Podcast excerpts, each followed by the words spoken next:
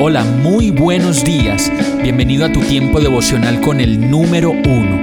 Qué alegría saludarte con la certeza de que Dios está obrando en tu vida su perfecta y buena voluntad, ya sea porque estás aprendiendo de un momento difícil o porque estás disfrutando de su amor a plenitud con paz y tranquilidad.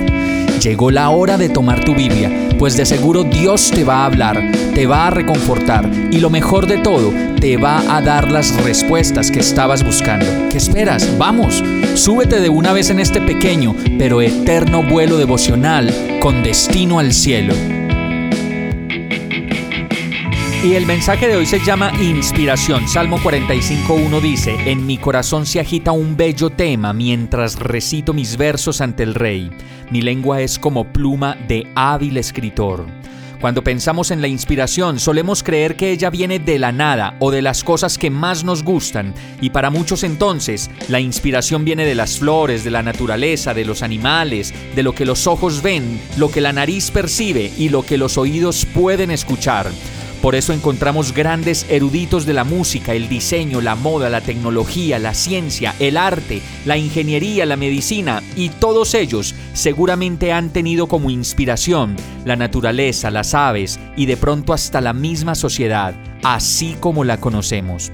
Lo mejor de todo es que llega un momento, como lo dice el verso, en el que las ideas fluyen y en la cabeza y en la punta de la lengua tenemos las ideas a flor de piel finalmente nos podemos dar cuenta que ninguna de esas inspiraciones habría sido posible sin un creador que ha inspirado todo lo que nos inspira. El cielo, la tierra, los millones de especies animales, vegetales, acuáticas, terrestres y del aire, y hasta el aire mismo que respiramos, cuando podemos crear algo y con profunda inspiración decimos, tengo una idea este verso nos recuerda que la inspiración no viene de la nada, ni mucho menos la provocamos solitos como por arte de magia, sino que es uno de esos regalos que Dios nos ha dado para que confirmemos una vez más que en su diseño perfecto somos hechos a su imagen y semejanza, y parte de ello es la condición de crear.